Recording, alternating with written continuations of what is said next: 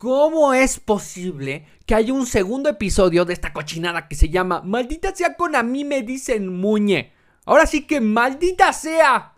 Es lo que muchos de ustedes están pensando. Y lo sé porque me tomé el tiempo de leer sus comentarios para saber qué era lo que estaba sucediendo en sus corazones. Y sin importar si me, si me escribieron hate o me mandaron propuestas para hacer un trío, quiero que sepan que estoy agradecido. Muchísimas gracias por haberle dado una oportunidad a este nuevo proyecto, a, esta nueva aventura del canal A mí me dicen Muñe. Le debo de confesar, no es nada sencillo. Es algo que me saca totalmente de mi zona de confort. Y lo quiero ver a los ojos. Mientras usted... Ah, claro. Lo estoy viendo a los ojos para los que... Para los que me están viendo en YouTube. Pero si no me está viendo en YouTube y me está escuchando en alguna otra plataforma, quiero que me escuche detenidamente. Cierre los ojos usted. Piense que estoy frente frente a sus ojos. Y le estoy diciendo lo siguiente. ¿Hacer un podcast solo? No, no es nada sencillo, señora. O señor. O usted, conductor de Uber. Usted, conductor de Uber, no cierre los ojos, no mames, no sea imprudente. Sí, usted si está manejando, no cierre los ojos, no sea cabrón. Ay, no. No, no, no, no. Por favor, sí. Eh, eviten esa directriz si están eh, utilizando algún tipo de maquinaria. Entonces le repito. No cierre los ojos. Y luego, ¿hacer un podcast solo? No, no es nada sencillo. No, no, no. Hablar como merolico. ¡Ja! Eso es fácil pero que lo que diga tenga sentido, congruencia y, no perder el hilo. Mm, mm, no son chilaquiles o como enchiladas, ¿no? Dicen, no me importa, no me importa, porque todavía tengo que hacer otros 40 minutos de programa. Me vale verga si no dije la frase bien o el dicho. Ya, ¿qué más da? Pero el punto es que eh, les quiero agradecer mucho. como les decía, me está sacando de mi zona de confort. Eh, no es nada sencillo, pero es emocionante. Es emocionante ver sus reacciones, ver que quieren, que, que sí, que sí quieren ver este contenido o escucharlo, pero lo quieren mejor. Eh, son exigentes. En, este canal o, en, o todos los seguidores del proyecto a mí me dicen Muñe, son exigentes. Son personas que quieren más y mejor. No, no, no, no, no, no, no. A mí me das algo bueno, cabrón, o no me des ni madres. Y se los agradezco. Muchísimas gracias. Eh, estamos en nuestro segundo episodio. Y sí, ya empezaron, empezaron las chingaderas. Porque no, no llevamos ni dos episodios. Y este programa ya salió tarde. Pero le debo de confesar cuál es el problema. Esta semana ha estado de la verga para mí emocionalmente, mentalmente, mucho estrés, todas esas, preocupaciones que tú, usted tiene gracias al coronavirus y gracias a esta situación son las mismas que yo tengo. Me de, me, me de contagiar, ya me contagié, mi familia, mi casa, mi trabajo, qué va a pasar con esto, qué va a pasar con aquello, no mames, ¿dónde está el dinero? Esas mismas preocupaciones que usted tiene, yo las vivo. Y, tener esas preocupaciones, pues me orillaron a grabar este programa, este podcast. Lo que usted va a escuchar hoy, lo grabé tres veces, no, no, cinco veces. Y no me gustó, y no me gustó. Y el problema principal es que cuando yo estoy diciendo algo, pareciera que tengo un ligero retraso en la cabeza. Lo, reconozco. Pero el problema principal es que mientras yo voy diciendo algo, estoy pensando en cinco cosas o en cinco maneras diferentes de decir, de decir lo que estoy expresando. Y de que lo que estoy diciendo conecte con la idea general. Entonces, imagínese todo, ese, todo eso que está pasando en mi cabeza, que me impide hablar correctamente o expresarme de la forma que yo quisiera. A eso súmele las preocupaciones de la vida normal. No se fue la señal, aquí sigo. Solo me quedé callado de la desesperación. Entonces, eh, sí, se grabó este contenido varias veces, no me gustó, no me gustó, no me gustó y dije la chingada, se vuelve a grabar. Ya, ya, estaba, ya estaba editándolo y dije, no, no estoy contento con el resultado, se vuelve a grabar y me vale verga, Chester, que tengas que dormir o una de tus tantas tareas roncar. Eh, y por eso estamos aquí y una de estas preocupaciones y de lo que he pensado toda esta semana es, ¿por qué chingados nos hemos vuelto la policía del coronavirus? No sé cuál es esa necesidad de las personas de ver quién está rompiendo las, este, pues el entendido de la sana distancia o las medidas para estar señalándolo. Porque ya es una cuestión de doble moral. No sé si, no sé si me explique. O sea, hay personas que rompen la sana distancia, que se tocan la cara, que se meten a espacios este, cerrados para ir a trabajar y ganar cuánto quieren. ¿Cuánto le quieren meter? ¿2.500 pesos a la semana? Metámosle por ahí. Porque si usted gana más de 5.000 pesos a la semana, usted no tiene que ir al trabajo. Usted puede hacerlo desde casa. Sí, la verdad. La, no, no me vean así, no, me, no piensen, ay, este pendejo, pinche privilegiado. No, no, no, no. Si usted tiene la posibilidad de ganar más de 5 mil pesos a la semana, usted no tiene por qué ir al trabajo. Todo lo puede hacer desde casita y desde su computadora. A menos que trabaje en una pinche plataforma petrolera o algo así. Entonces, para esas personas que arriesgan su vida por dinero, nadie dice nada. Nadie se queja. Y está bien, y está justificado. Pero cuando alguien quiere disfrutar la vida porque igual se lo puede cargar la verga, todos se encabronan. Bueno, no todos, pero hay un grupo muy selecto de, no mames, es que pinches imprudentes, ¿por qué se van de vacaciones, güey? Pues porque igual te puede cargar la chingada yendo a trabajar, mejor que lo haga dándole un poquito a tu vida. Y es que aceptémoslo.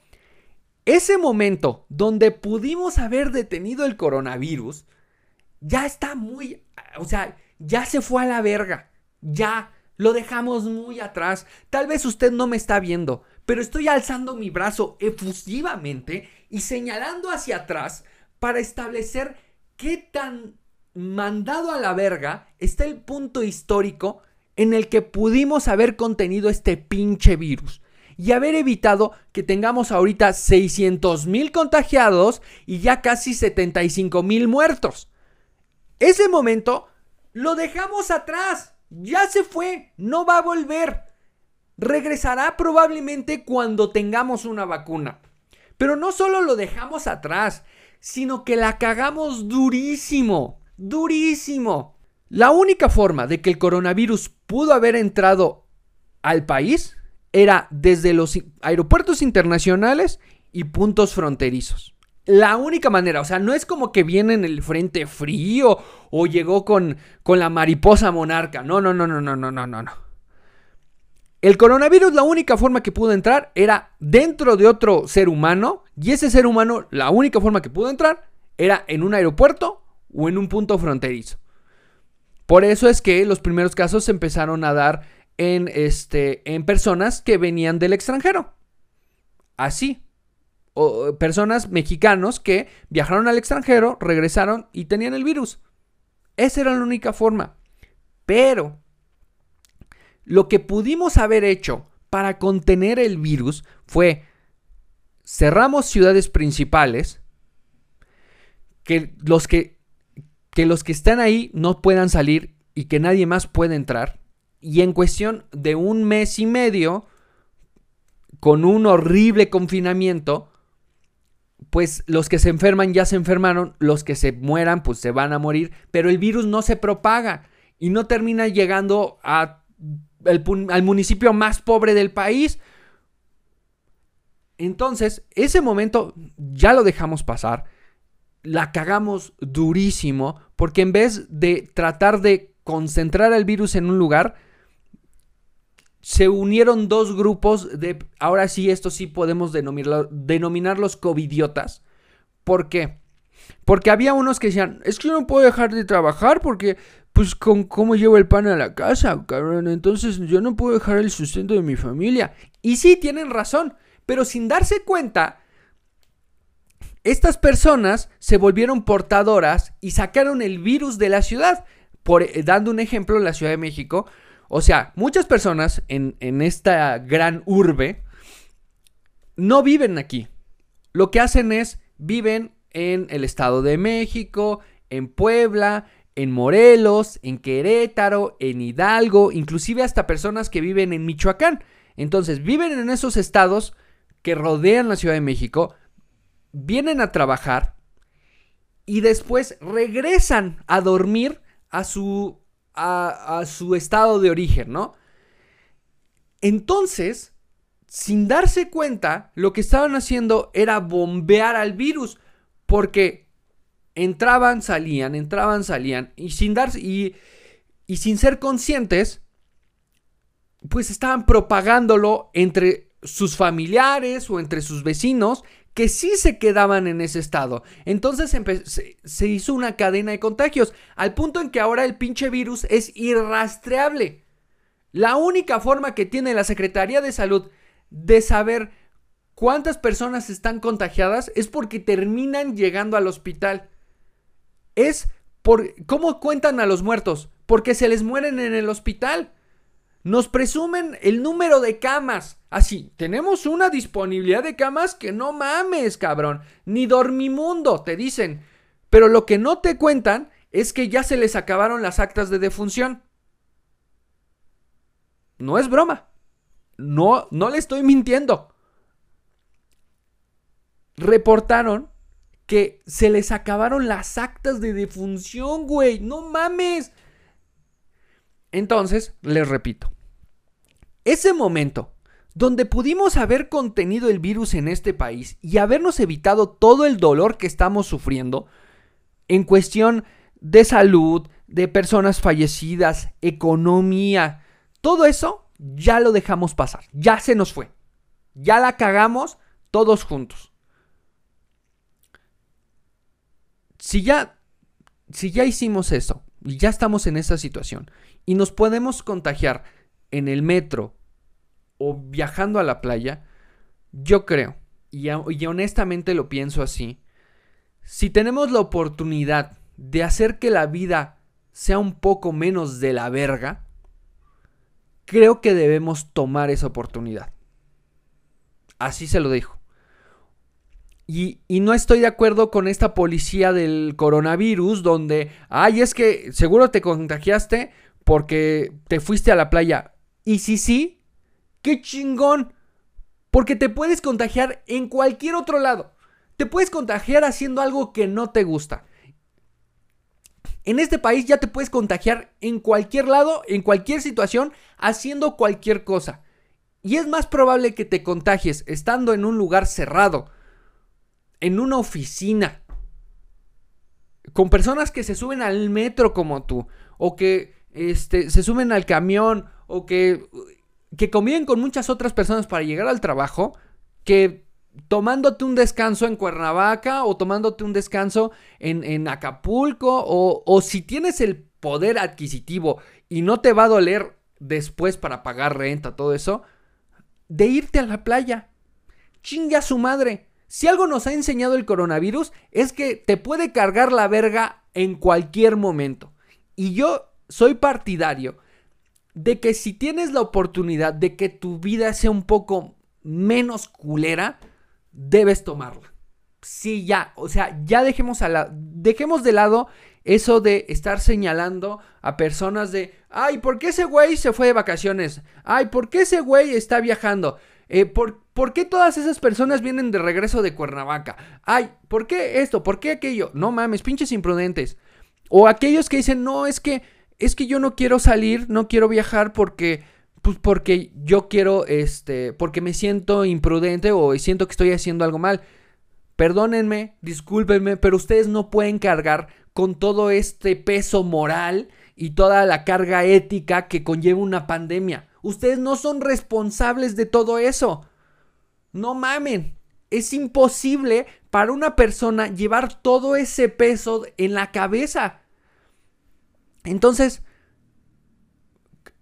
si ya nos saltamos el punto donde podíamos hacer algo, ahorita no nos queda más que aceptar el riesgo.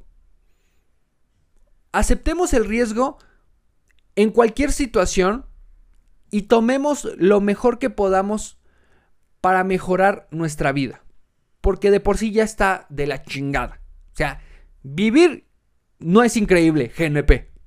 Vivir no es increíble. Tal vez ser rico sea increíble, pero vivir no es increíble. Porque vivir es un riesgo todos los días.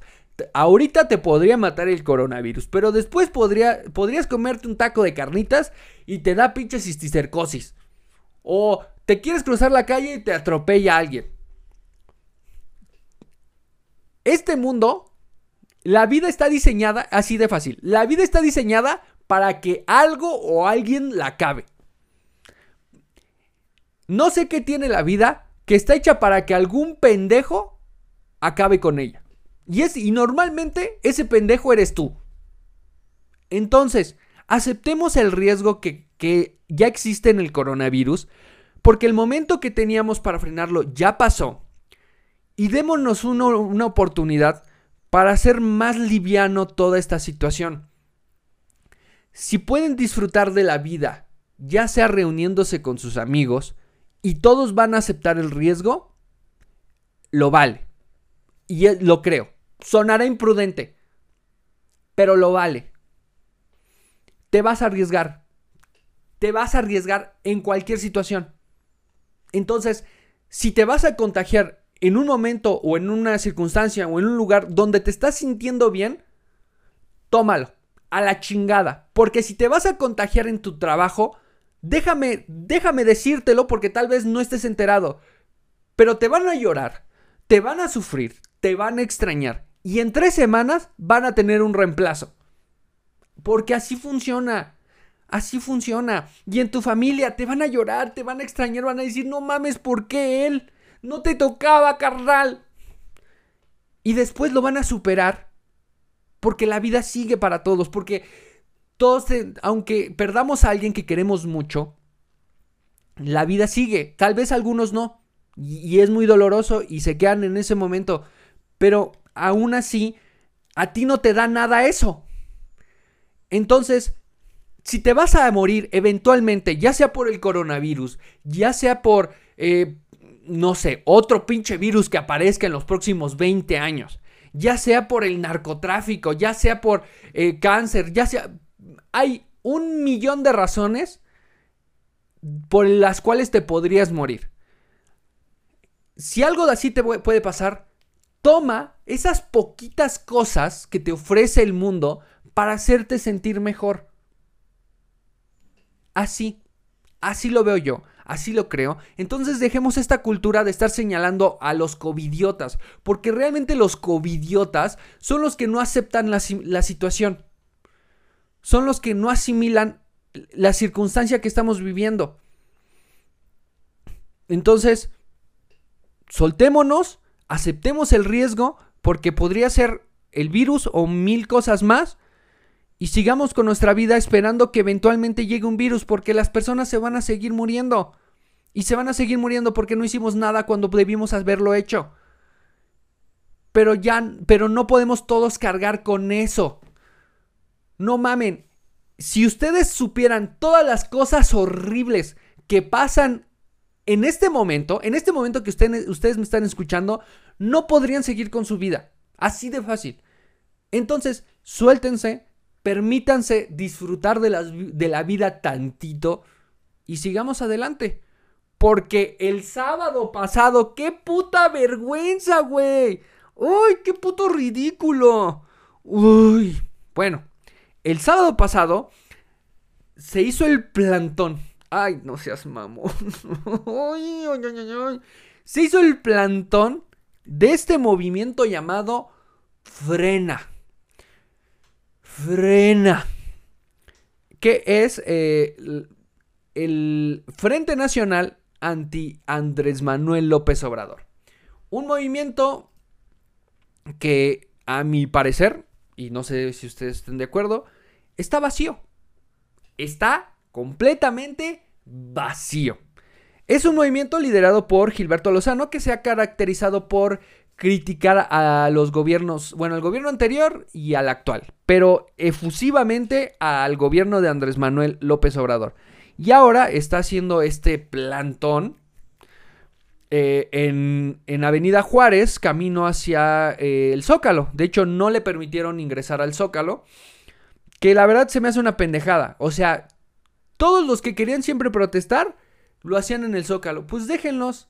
O sea, no sé cuál es esta necesidad de lucir eh, como autoritarios. Y no estoy diciendo que el presidente, sino yo creo que la encargada ahí es Claudia Sheinbaum. Lo que no quiere es tener gente que molesten al presidente. Y eso es un bono para ella en camino al 2024. Es lo que yo pienso. Es lo que yo considero. Pero en este movimiento del frena, como les digo, está vacío. Se me hace muy vacío. No por las quejas, no por las protestas, simplemente por ser anti. Los movimientos anti son de lo más pendejos que se puedan imaginar. ¿Por qué? Porque estos movimientos anti están alimentados de la ignorancia de las personas que tienen una concepción del gobernante. Entonces, este anti Andrés Manuel López Obrador, estoy pero así seguro, seguro que tiene esta visión de que Andrés Manuel López Obrador quiere volver al quiere volver México la nueva Venezuela. Quiere traernos el comunismo. El señor lo que quiere es un gobierno autoritario y lo que quiere es reelegirse. Cuando realmente, y se los digo yo que me dedico a analizar al presidente, lo que yo puedo ver es que tiene los mismos vicios que los anteriores.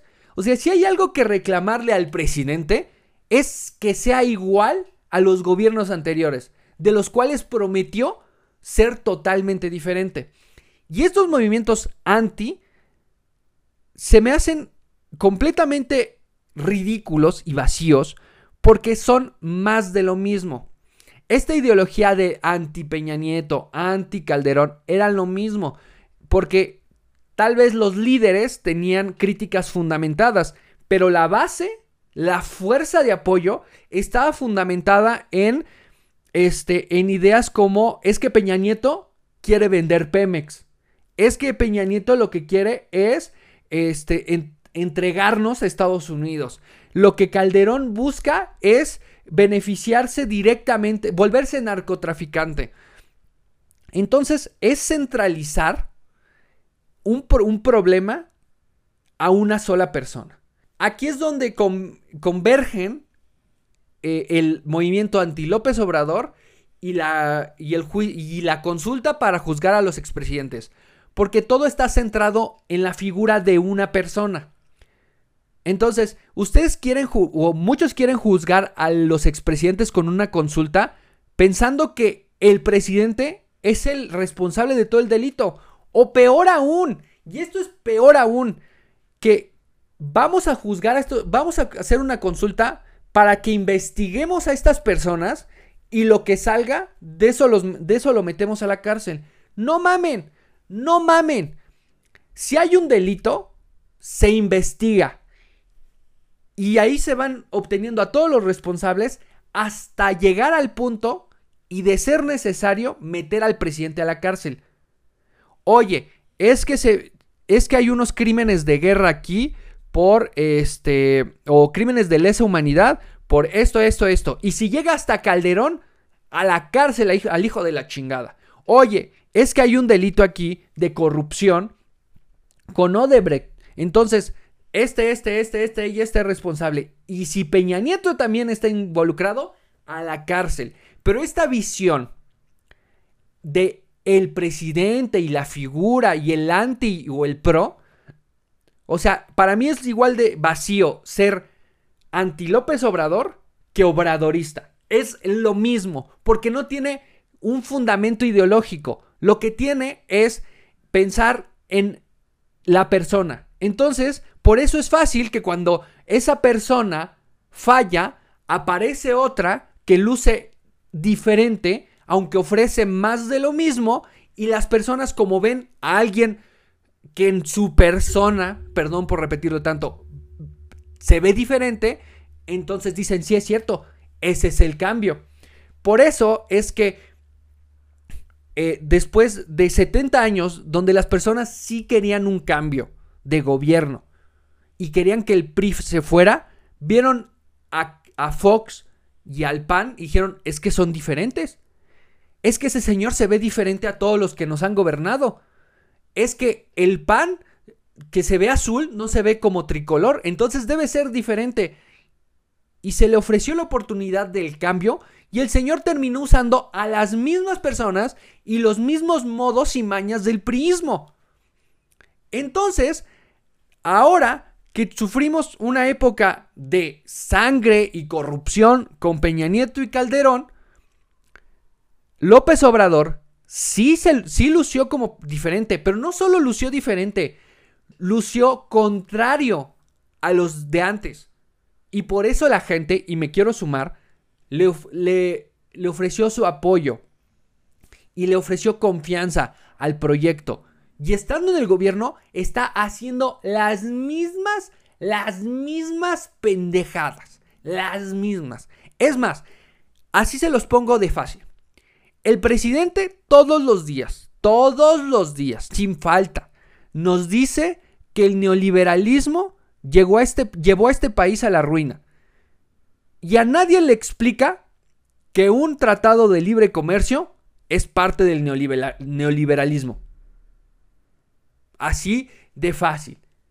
O sea, no por nada, no por nada, el sexenio de Carlos Salinas de Gortari se caracterizó por el Tratado de Libre Comercio, el, el Telecan. Y ahora el presidente está aplaudiendo otro tratado de libre comercio. Aunque, aunque llegó al gobierno con esta ideología de acabar con el neoliberalismo. Que no se confundan, yo estoy de acuerdo en un tratado de libre comercio, estoy completamente de acuerdo. Pero, pero como le vende a, a las personas la ideología de acabar con el neoliberalismo, las personas no saben qué es el neoliberalismo. No entienden entonces, como, como todo está centrado en la figura de la persona, entonces dicen, si el Señor está diciendo que es algo diferente, debe de ser. Lo que diga el presidente tenga razón. Entonces es lo mismo con estos del frena, que es lo que haga López Obrador, lo que diga López Obrador está mal, es incorrecto. Y no, o sea, no es irnos sobre la persona. A mí la persona, el Señor, ese señor de sesenta y tantos años me vale tres kilos de verga. A mí lo que me preocupa es que las políticas que está ejerciendo están basadas en sus complejos personales. Y como está basada en sus complejos personales, su séquito o su círculo interno se rompe la madre todos los días a defenderlo, a defender eh, eh, dos bocas, a defender el aeropuerto, a defender al ejército en las calles, a defender este, que no se le dé medicina a los niños con cáncer, a defender la, este, la estrategia del coronavirus, porque como están basadas en los complejos personales del presidente, criticar esas políticas puede dañar los sentimientos del mandatario. Entonces, eh, criticando a este movimiento del frena, está vacío, no tiene propuestas, no, no tiene un camino. Eh, si su propuesta más grande es que el presidente renuncie, bueno, están dejando de fuera la democracia. Las personas votaron por este señor y la oportunidad que nos ofrece votar por alguien cada seis años para ser el presidente es aprender. Uh, sí. Ya, ya tenemos a, a este señor como presidente al licenciado Andrés Manuel López Obrador, ya nos gobierna. Ya él es el, encargado de crear las políticas públicas que a su visión nos lleven a un mejor país. Y si la caga, tenemos la oportunidad de aprender que no queremos eso. Y la oportunidad de en las urnas elegir a alguien más que nos ofrezca un proyecto diferente. Pero si mantenemos esta ideología de las personas, de irnos sobre la persona en vez sobre la política, vamos a estar una vez, una vez más con este ciclo, una y otra vez con este ciclo de que como e, esta persona era contraria a la otra persona que no queríamos, entonces él debe ser el bueno. No, hablemos de políticas. Hagamos que las personas sean em, políticamente más conscientes de lo que está sucediendo. De algo nos sirvió, de algo nos sirvió tener 70 años de este prismo corrupto, abusivo, autoritario, para saber que eso no era lo que queríamos. Y nos costó sangre, sudor, dolor, personas, eh, familiares, dinero. Poder sacar a ese gobierno o, a, ese, eh, esa dictadura del poder. Nos costó un chingo. Y se logró. Y en el 2000 le dimos la oportunidad a alguien más y la cagó. Y en el 2006 se le dio la oportunidad a alguien del mismo proyecto y la volvió a cagar. Claro, ahí podemos entrar en la disputa de realmente las personas querían a Andrés Manuel López Obrador. Por supuesto. Pero eventualmente la historia le dio esa oportunidad a, a AMLO. Y ahora está gobernando. Pero cada gobernante, cada presidente que tenemos o cada proyecto de nación que tenemos es una oportunidad para que las personas aprendan qué es lo que no queremos. Esto sí, esto no. Entonces ahora sabemos que no queremos ni a Calderón, ni a Peña Nieto, ni a Fox. Pero nos merecemos la oportunidad de saber por qué este señor que nos prometió un cambio total no está ofreciéndolo realmente y es más simulación. Entonces, los frena van desde su privilegio llevando casas de campaña vacías que hasta traen el pinche ticket del Walmart a hacer simulación de lo que debería ser una oposición al presidente. Y es por eso, y gran culpa es de estos movimientos, como el frena, como el tumor y como el, los calderón, que muchas personas no quieren entrar a la vida política porque aunque estén en desacuerdo con el presidente, no quieren que los metan en la casilla de todos estos cabrones que han vivido en el privilegio y, este, y que tienen una visión más radical y de derecha de lo que debe ser el país. Entonces, muchas personas que podrían aportar muchísimo para mejorar este país no quieren entrar a la política porque se verían ensuciados bajo el discurso de, de los mismos de siempre, ¿no? De los que, claro, se han sentido perjudicados porque ya no mandan en el país. E, eso es real, o sea, los que gobernaban y mandaban y hacían negocios en este país están molestos porque ya no lo pueden hacer. Pero eso no quita que otros que también hacían negocios en el gobierno con el gobierno anterior lo están haciendo con el actual y se están beneficiando con contratos. Ya está habiendo dinero por debajo de la mesa. Eso, eso no desaparece. O sea, que unos sean malos no quiere, no hace a los otros buenos. Entonces, muchas personas, me incluyo, que estamos fuera de la política, pues nos vemos como aterrorizados de simplemente salir a, a participar en la vida política del país y que nos y que nos relacionen con uno u otro, porque la cosa está tan polarizada que si tú opinas, ya eres parte o de los Calderón o, o pro AMLO. Así funciona. O sea, no hay un punto centro, no hay un punto donde las personas digan, ah, mira, este no está de acuerdo ni con uno ni con otro. Este debe tener su propia opinión. No, está tan polarizado que si tú criticas al presidente es porque eres parte del Frena, eres de los de la BOA, eres, eh, eres empleado de los Calderón. Pero si dices que el presidente hizo algo bueno o no estás en desacuerdo con todo lo que hace, Ah, bueno, ya eres Chairo, ya eres pro AMLO y quieres que se relija. Entonces, estoy en desacuerdo en mantener estos movimientos en pro o en contra. Dejemos de ser obradoristas o, o este anti López Obrador.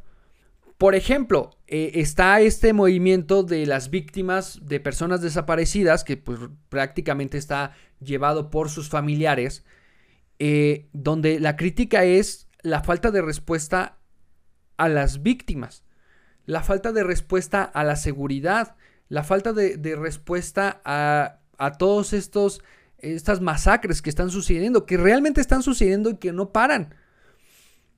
Entonces, hay una crítica real a una deficiencia del gobierno eh, encabezada por Javier Sicilia y que es alguien que ha criticado desde Calderón, desde Peña Nieto y ahora con López Obrador no para. Entonces, y claro, como está ahorita criticando al bien amado, al elegido del pueblo, entonces ahora Javier Sicilia es un hijo de puta. Pero en el momento en el momento políticamente le sirvió a López Obrador para encabezar esa lucha en contra del, pues vaya, de este río de sangre que se volvió el país. Y no sé ustedes cómo lo vean, cómo opinen, déjenlo en los comentarios. Yo creo e insisto, esta idea de centrar las ideologías en la persona nos va a llevar a seguir haciendo las mismas estupideces, las mismas. El prismo se centró en las ideas de la revolución, de Madero y todo eso. Y al final lo utilizaron para hacer lo mismo una y otra vez. Utilizaron esta imagen de Porfirio Díaz para vendernos esta idea de que no, no queremos, no queremos ser eso otra vez, y, bajo esa ideología hicieron más y peores chingaderas.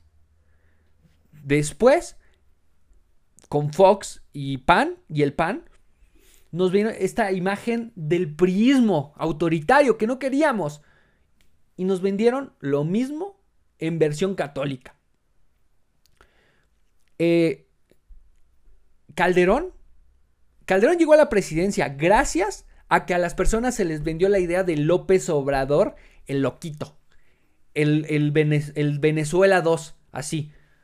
O sea, Calderón, a, la gente le valía verga Calderón. Y, y supongamos y aceptemos que hubo un fraude electoral. Y aún así recibió un chingo de votos por personas que solo pensaban en la imagen. Que consideraban, ah, es que este parece que es comunista, entonces voy por el otro sin considerar cuál era la política, cuál, cuáles eran sus intenciones. Y lo mismo, no queremos a Peña Nieto, odiamos a Peña Nieto, entonces vamos por López Obrador. Sin realmente, uno, centrarnos en cuáles eran sus políticas y dos, ver que las cumpliera. Porque muchas de las promesas que hizo en campaña no las está cumpliendo. Repito y vuelvo a mi conclusión. Yo creo e enfatizo en que debemos dejar estos movimientos pro y anti. Dejémoslo atrás.